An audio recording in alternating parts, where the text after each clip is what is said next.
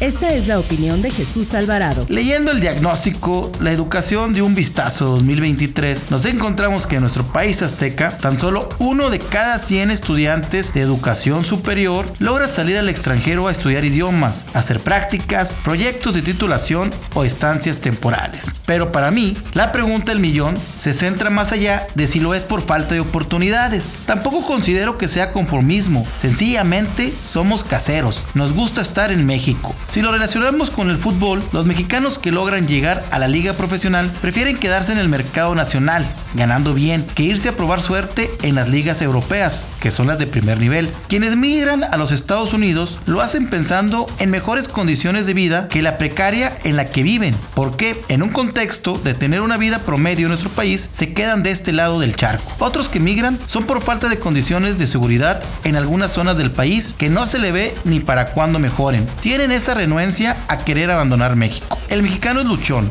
no se da por vencido tan fácil. A veces, aún en la lona, sigue peleando hasta en el último suspiro. Pero hay batallas que por más que quieran pelear, se encuentran fuera de su alcance. Con esto, no dejamos de lado la falta de oportunidades que la autoridad debe proveer para que el mexicano pueda especializarse en áreas en el extranjero, como muchos otros estímulos y becas que han desaparecido, como las del CONACIT. No confundir experiencias de especialización y desarrollo que permean con periodos de un año a dos como mínimo con experiencias de viaje, porque para eso el mexicano se pinta solo, hasta de mochilazo se va.